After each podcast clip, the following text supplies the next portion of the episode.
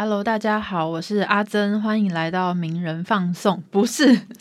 是来点名音。我第二集就讲错，名人放送的来点名音这个单元。然后现在时间是九月二十九号的下午两点五十五。嗨，大家好，我是新慧，今天迎来我们来点名音的第二集。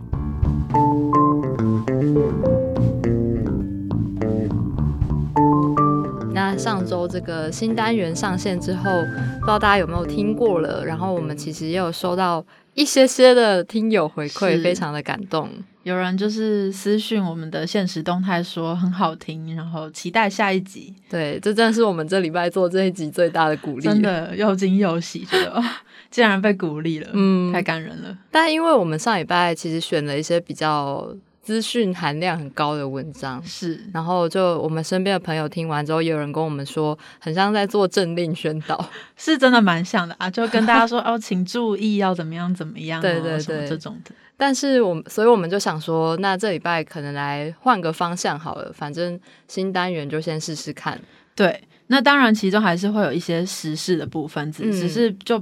相较之下，可能跟上周就调性不太一样。对，我们也在持续的找寻什么是最适合来点民音的风格啦。对，那今天呢，首先的第一篇文章是前几天的新闻，应该大家也都有注意到，是金钟奖的事件。对，就上周六是今年第五十五届金钟奖。那呃，我那时候是有看直播，嗯，然后在搬到那个金钟奖儿童少年节目主持人奖的时候，得主是两位叫做不亚以及邦哥友的主持人，可是他们在领奖的时候，因为他们是穿着原住民族的传统服饰上台，就族服，对，那可是当时就呃。因为这一位胖狗友他是穿达悟族的族服，就是丁字裤。对，那就有媒体就是用一些什么露出屁股蛋啊，对，什么比女女星还要吸眼球啊，这种非常要不得的标题。对，那同时也有一些网友看看到照片或是看到直播，就说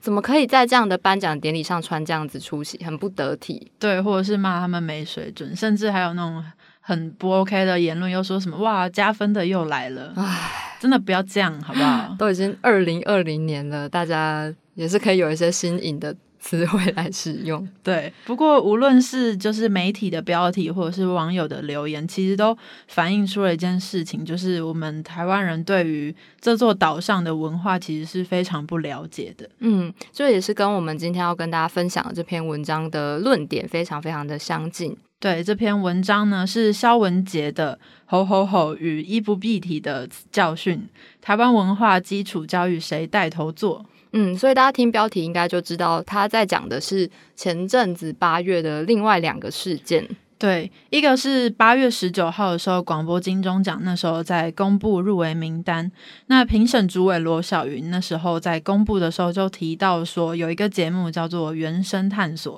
然后在公布的时候就说：“吼吼吼，哎，你们是不是都应该这样叫啊？”啊，哦，这引起轩然大波，真的，那时候也是在呃文化部那篇贴文，就是公布入围的贴文下面，就有很多网友去反映说。怎么可以这样子说？对对，那结果他们后来有怎么处理吗？后来是文化部的小编，他在那一个那一则贴文的留言处，嗯，替那位就是罗小云呃发表他的道歉声明，这样。那他后来是有就是辞职啦，但就是我是觉得好像可以再正式一正式一点，对，因为贴在留言处，大家也不一定会看到啊。对，就有一种为什么要藏着？是想要大事化小，小事化无嘛？有这样子的疑虑，是是会有反效果的。嗯，那其实另外一件衣不蔽体这件事呢，是我们的母校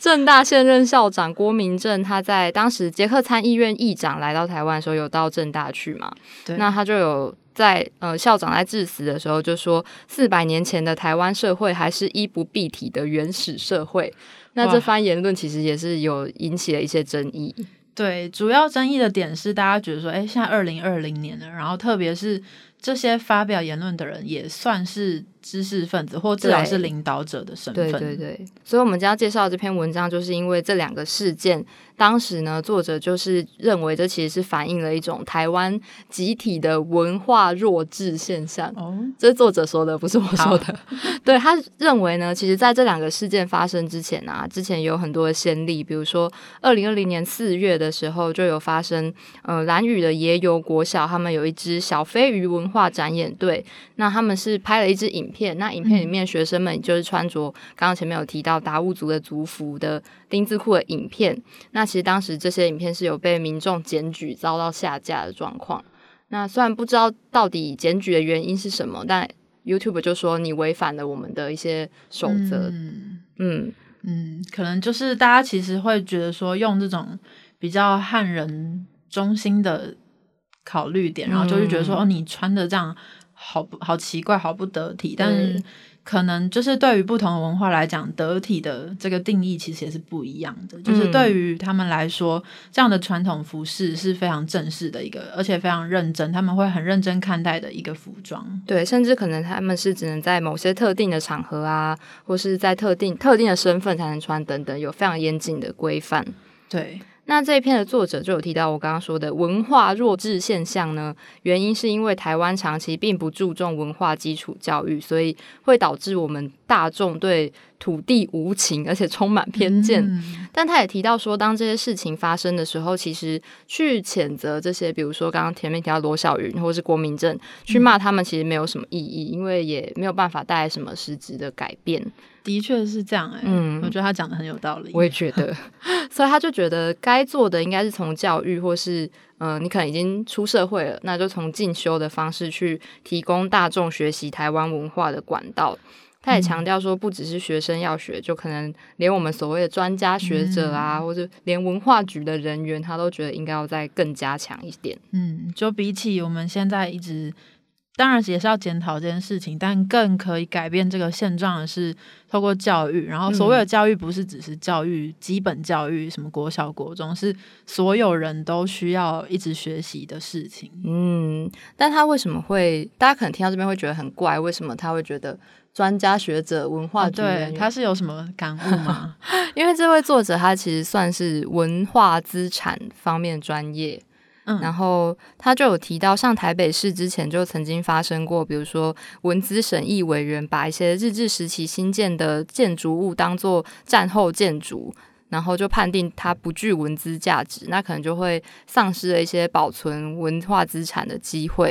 所以他就觉得类似的这些事件一直发生，那可能就表示我们的文资委员也有必须要进修的必要。嗯，所以他觉得不论就是我们这种一般人啊，或者是相关从业者，甚至是专家，都应该要用比较。谦虚的心态，就不要觉得哦，反正我就是这领域的专家，我就可以很高傲的看待这一切，可以跟着就是整个台湾社会要再继续一起学习，才能够嗯，最长远的目标应该就是能够尊重不同的群体吧。对，所以呃，也有网友就说到说，哎，广播金钟奖跟金钟奖都发生了这样的事件，那接下来的各种奖项也希望。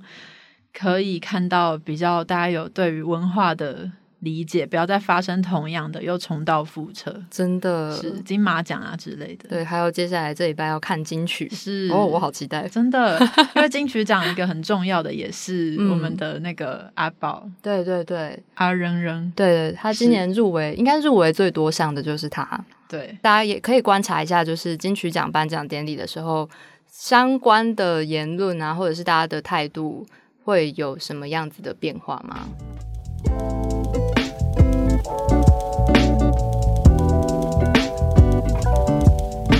那接下来的第二则呢，是也是最近非常火红的电影，叫做《花木兰》哦。不过我们今其实没有，有看也不能讲，没有了，没有看给你跳。嗯，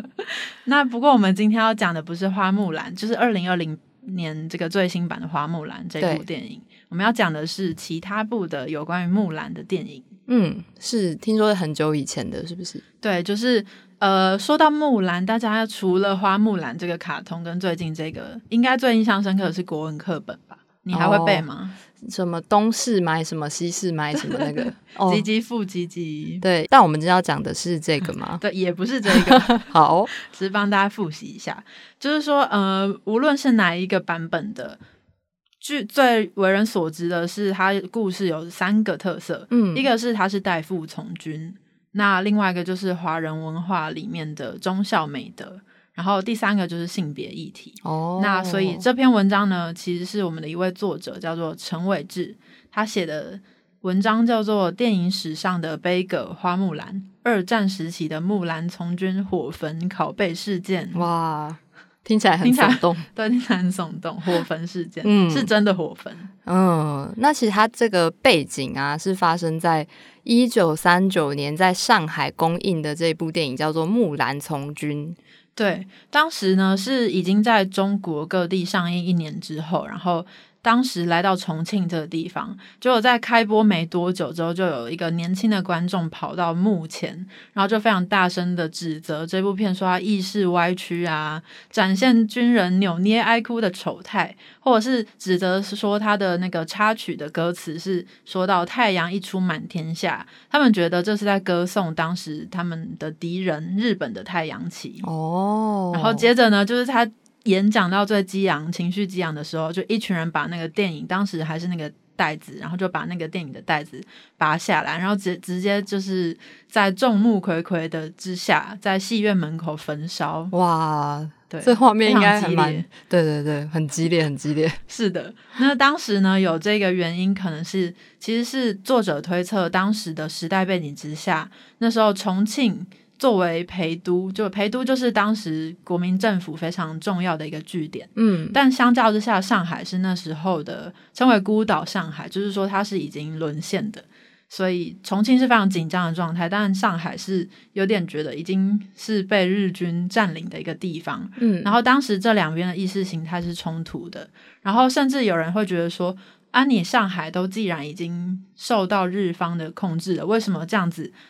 歌颂爱国的电影还可以在呃上海播映呢？嗯，是不是跟日军勾结？对，是不是跟日军勾结？所以你才有办法播放这种照理说应该要被禁用的片。所以就等于是当时重庆跟上海这两座都市之间已经有一些矛盾，而且当时城市里的气氛可能也是差非常多。对，所以导致重庆的人民对于上海的这部电影有非常多的不满。是，然后就无论是外面的呃可能政治背景，或者是他们觉得呃这部背景是哦可能导演有什么勾结啊，甚至说它里面有很多歌颂日军的元素。嗯，那其实这件事情，作者认为说它不仅是。政治上面的问题也是掺杂了很多，例如说左翼的文人啊，或是激进分子、国民党员跟共产党员，还有等等媒体工作者，大家大家所有就是掺杂出来，融合在那个时代非常躁动的背景之下的一个结果，就等于也反映了当时在中国的那个有点紧张的局势，对，然后才造成大家会有这么激烈焚烧电影袋子的举动。对，那照这样听起来，我们会觉得说，哎，是不是跟二零二零年这个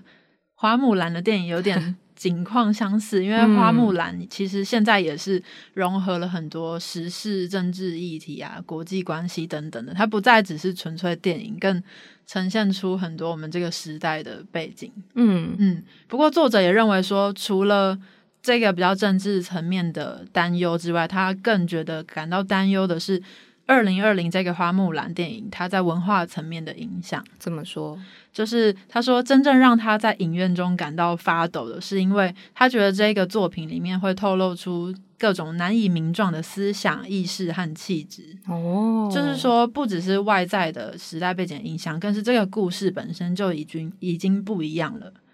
前面我们有说到说，呃，木兰电影的三个特色是太代父从军，然后忠孝，还有性别议题。但是这个最新版的电影里面呢，它其实是已经，它是消除了里面的花木兰她受到性别这个东西的束缚，然后以及她对于家国还有家庭的向心力，所以在最新版里面，它其实是没有这些东西的这个情感的纠结，然后它是转成一种自我追求的展现，然后作者认为这其实就跟原本木兰电影的。调性跟它最重重要的那个核心的命题是，嗯，已经不一样的了。就好像原版它是比较大的一个叙事，它可能牵扯到的嗯问题比较广，是。但现在这个二零二零版的花木兰比较像是自我实现，对，或者是比较简单一点，就是做自己，对对对，鼓励大家做自己，这种比较大家会觉得小小一点的题目，对。而且可能会这样子演，可能也是为了符合时代的潮流，嗯，因为现在就是比较提倡，或者是大家会去开始思考自我实现的东西，也是对。但作者就他说，其实他也没有要怎样，他可能就是谦虚的说，他也是庸人自扰，但 不禁的还是会缅怀这种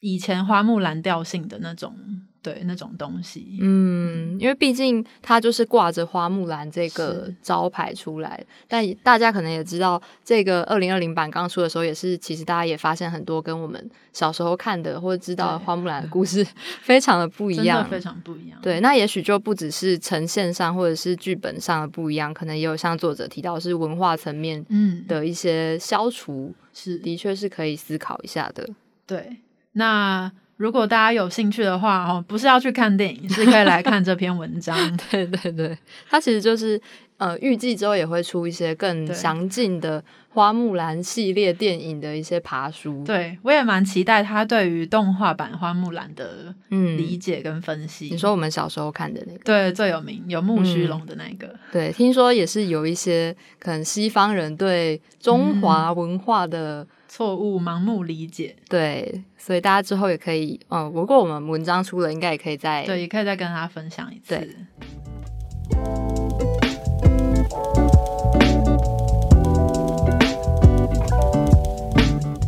那我们进入今天要分享的最后一篇文章呢，其实也是在八月发生的一个时事，是在中国内蒙古自治区的教育厅在八月底的时候发布了一个国家统编语文教材实施方案。那这个方案里面的内容，其实就是在要求内蒙古一些以蒙古语授课的中小学，从今年秋天开始呢，一年级要全部使用全国通用语言，也就是我们说的汉语或者是中文来当做教材。那他们的政治课、历史课会在今后的两年也逐步改用汉语授课。那这篇文章是事件语的这篇标题叫做《内蒙语言政策争议：中国为何禁用蒙古语教学》。嗯，我觉得这篇写的蛮精彩的。是，嗯，其实在这个政策公布之后，呃，内蒙古是有发民众发起一些抗议活动，因为他们就很担心这样子的政策发布之后，可能会让他们作为少数民族的语言有被呃灭亡的可能。对，而且被禁用的那个课堂是很重要的语言课、政治课课跟历史课。对，如果说数学课，那 情况又不太一样。对他们数学课啊、音乐课这种，就还是保留是蒙古语教学。这边也跟大家补充一下。那其实，在民众他们发起抗议之后呢，这个内蒙古自治区的官方就表示说，他们会坚定坚决的落实统编教材的使用，而且要求各级部门啊、学校要主动跟民众解释这个政策，以确保学生不会罢课，能够正常上学。但其实除了内蒙古之外，在外蒙古就是蒙古国，也有很多民众为了知道这个政策之后，也有聚集到他们的首都示威抗议。嗯，为什么外蒙古会对于这件事情这么有反应？嗯，作者是觉得，毕竟外蒙古跟内蒙古他们是属于同一个民族。嗯，那呃，外蒙古也担心说，如果这样子的政策实行下去的话，可能会加深外蒙跟内蒙之间的隔阂，甚至造成他们。等于是他们的族人的文化或是语言渐渐的被汉化或是蚕食掉。嗯嗯，这其实，在文章里面也大家可以去看，我们有一些外蒙古的示威者的图片。好，那其实，在过去啊，内蒙古这个地方，他们是到小学三年级之后才会让学生学汉语跟其他的外语课程。但是呢，在其他的自治区，比如说西藏啊、新疆这些地方，在更早之前就已经开始实施，就是语文、历史、政治这三门课的统一国家课程，所以内蒙古只是拖到今年才公布这个政策。就是这个魔爪慢慢的伸伸进来了，对，没有人能够逃离的政策。但作者就觉得，也有可能是因为近十年来，就是新疆跟西藏，可能他们一直都有陆陆续续有一些反抗的运动，或者是国际间对他们的关注也不断升温，所以可能让北京当局就意识到说，应该要赶快在内蒙古推动汉语教育。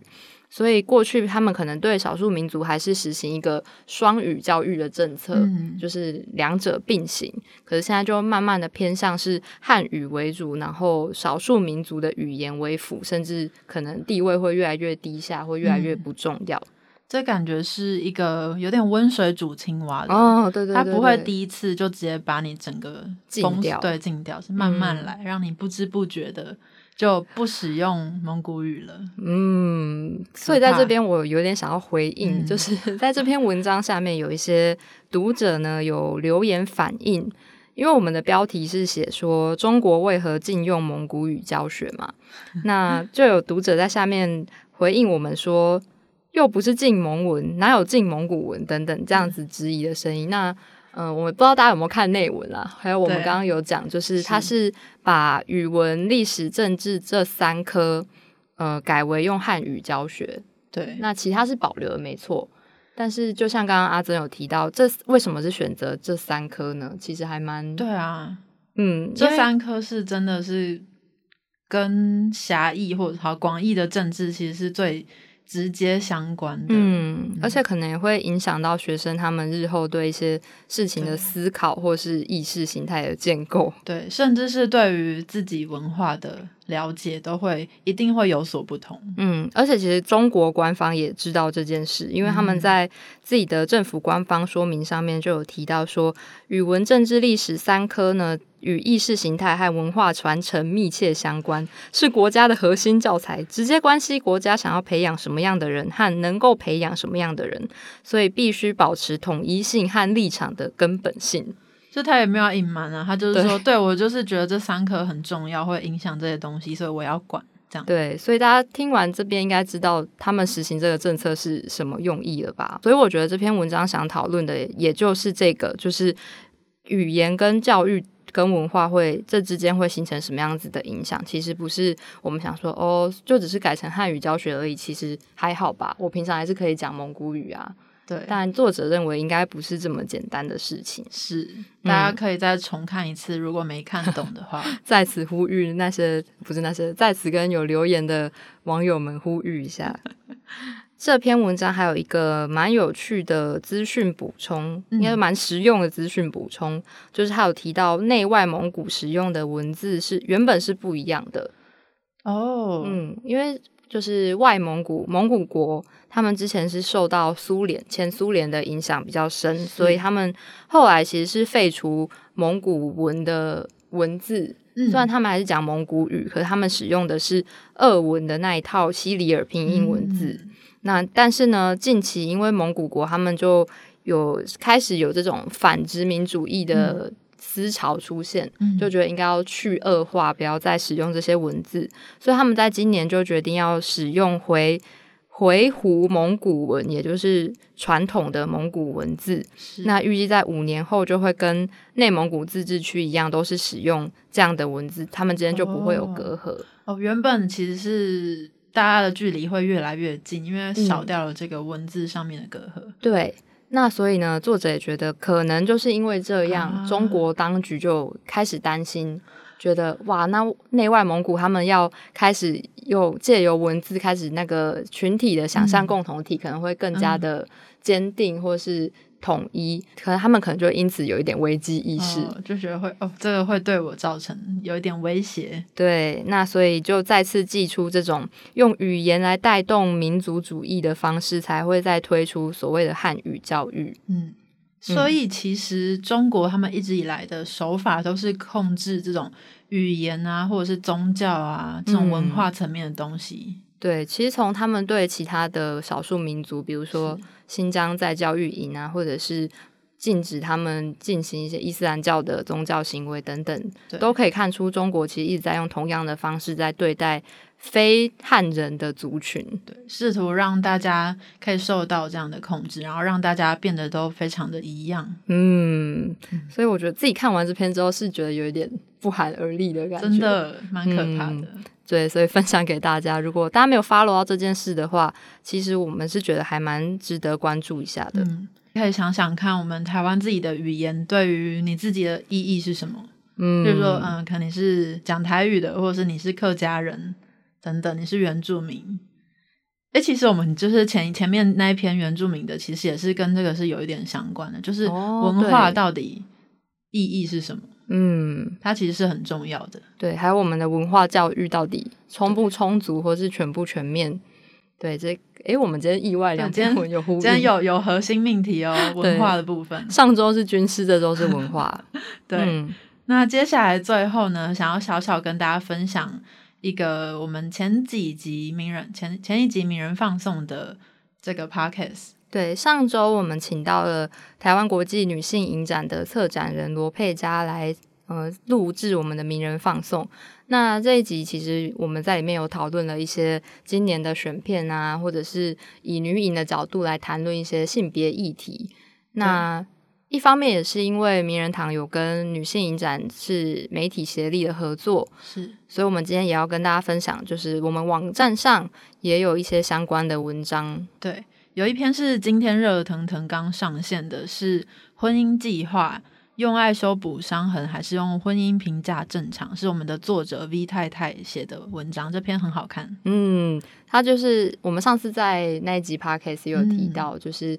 这一部片在讲述精神疾病患者到底适不适合结婚，嗯，这样子的议题。这篇文章有非常深度的解析，如果大家不怕被暴雷的话，可以先去看一下，然后再去看电影，应该会有一些不同的感受。是。那另外一方面，就是今年的女性影展的焦点影人齐拉穆拉托娃，我们也有出两篇非常深度的专栏介绍，所以也是推荐给对这一次焦点影人单元有兴趣的朋友，可以去点阅收看。对，如果详细的影评可以直接搜寻名人堂影评，嗯，其实就可以找到这些文章了。对对对，那最后要分享一个好康的资讯，嗯，好康的。这是啊，是好康，就是我们跟，因为我们跟女影有合作，所以有一个抽电影票的活动。对，目前在我们的 IG 上面，你只要搜寻名人堂就可以找到我们的账号。那有一篇是刚刚提到罗佩佳这一集 Podcast 的贴文，里面呢，你只要留言，然后分享到你的现实动态，就可以抽女影这一次《再见是月号》这部片的特印券。对，呃，截止日期是明天中午，所以其实大家把握机会还来得及哦。对，因为我们明天后天就要放假了，对，所以大家就是连假之前给自己一个抽奖的机会，好不好？对，或者是当然你要直接买票支持女影也是 OK 啦。嗯，对，所以呢，今天的来点名音我们就到这边告一个段落。如果大家听完有什么想法，也可以回馈给我们，这对我们来说是非常重要的动力。我们很希望得到一些大家，因为真的不知道大家在想什么，真的很想知道你们的想法。对，我们只能猜测。对，而且我们又比较悲观，就会往一些比较悲观的地方猜测。对，所以欢迎大家可以给我们鼓励，或是你觉得怎么样修改比较好，我们都可以继续的调整下去。好的，那今天就先到这边，谢谢大家。我是阿珍，我是新辉，拜拜，拜拜。